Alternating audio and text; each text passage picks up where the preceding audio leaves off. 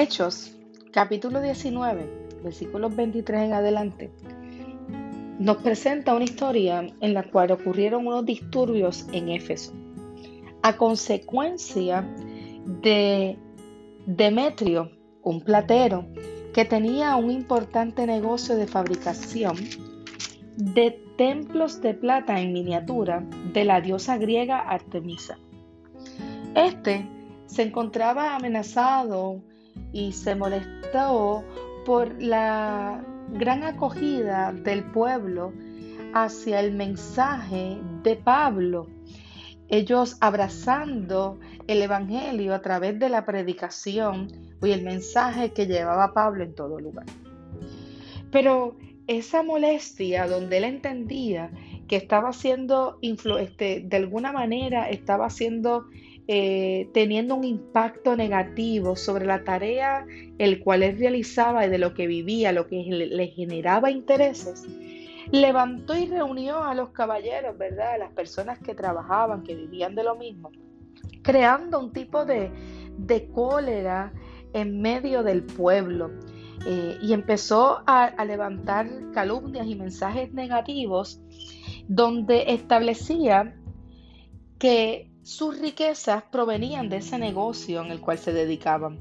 Pero como habían visto y oído, él, les presenta que Pablo estaba convenciendo a mucha gente, como les dije al principio, pero los convencía exactamente de decirle que los dioses hechos a manos no son realmente dioses.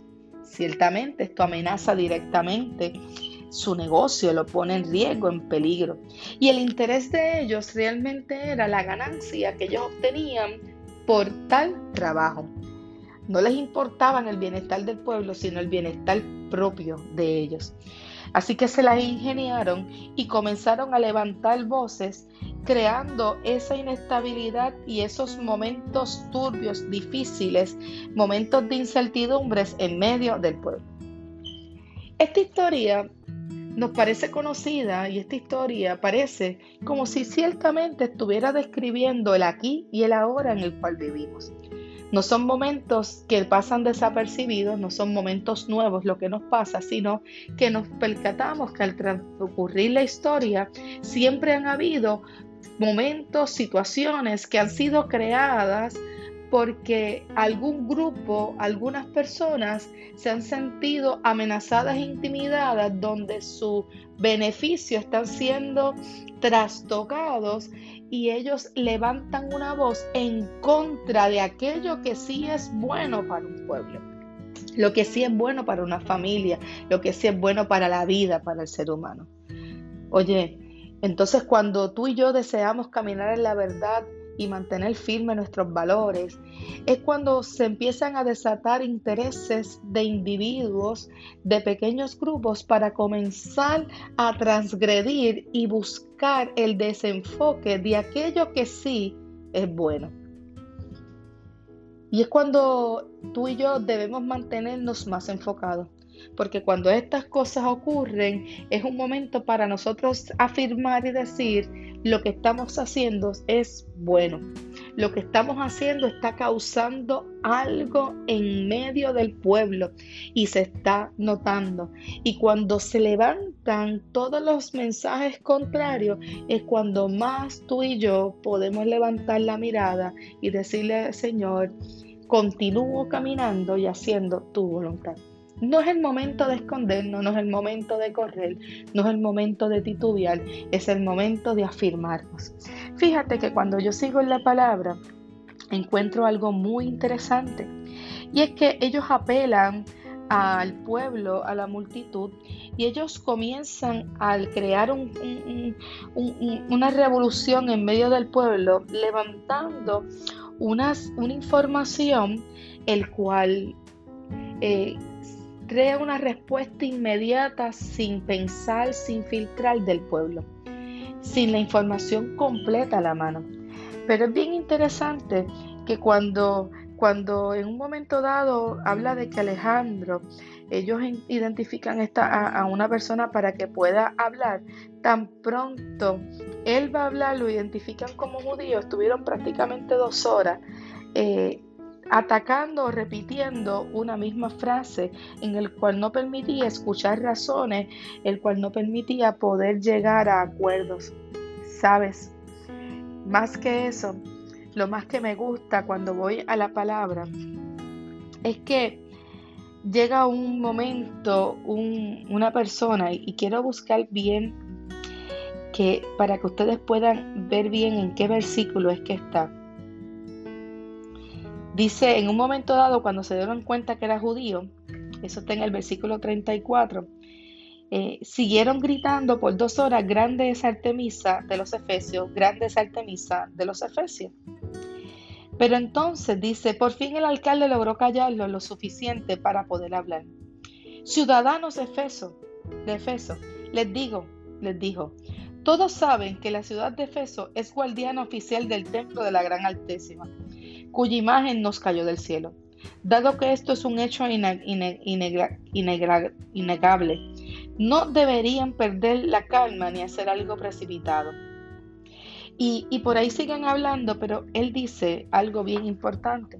Y no es la afirmación que ellos tienen, sino es que si ellos han hecho algo malo, si hay alguna causa contra Pablo, si hay alguna causa que esté atentando a lo que ellos han creído y afirmado, entonces el deber de Demetrio y de los artesanos es ir a la corte, es ir a los jueces, es ir a los funcionarios, es ir a las personas que tienen eh, la autoridad delegada para poder hacer justicia, bueno, la justicia que ellos entienden, ¿verdad?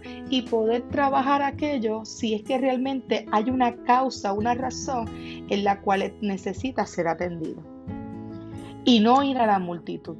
Entonces tú te preguntas, ¿por qué Demetrio en vez, si entendía que tenía algo mal, ¿por qué no fue a los canales correspondientes y se dedicó a alterar y llevar cólera y a crear unas noticias sensacionalistas para que la gente reaccionara sin poder filtrar y poder evaluar realmente lo que estaba sucediendo.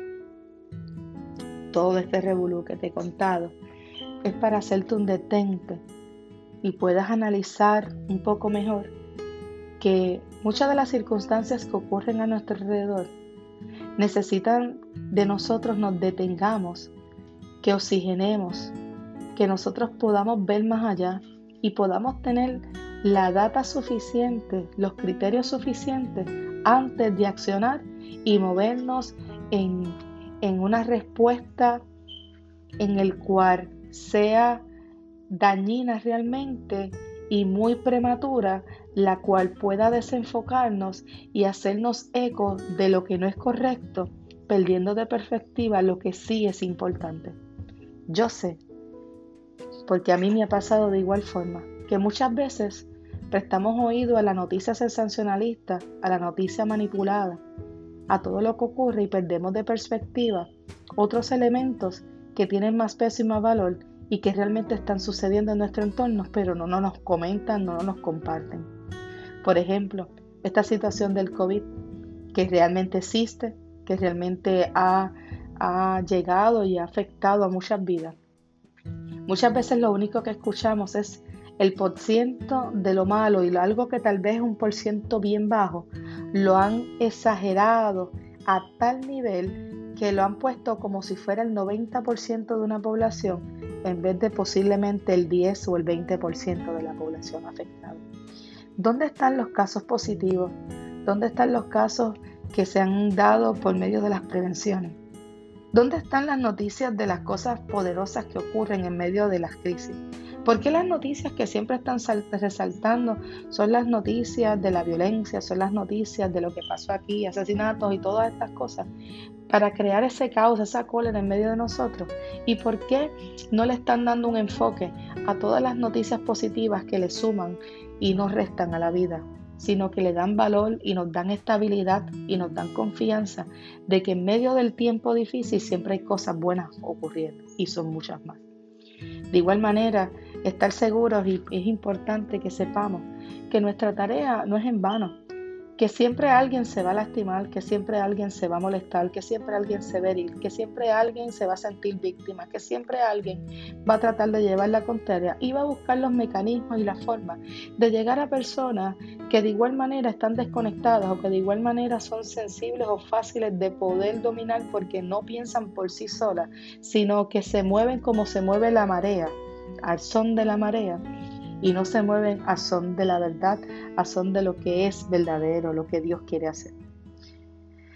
Siempre van a ocurrir voces que van a parecer que son muchos, pero realmente son pocos.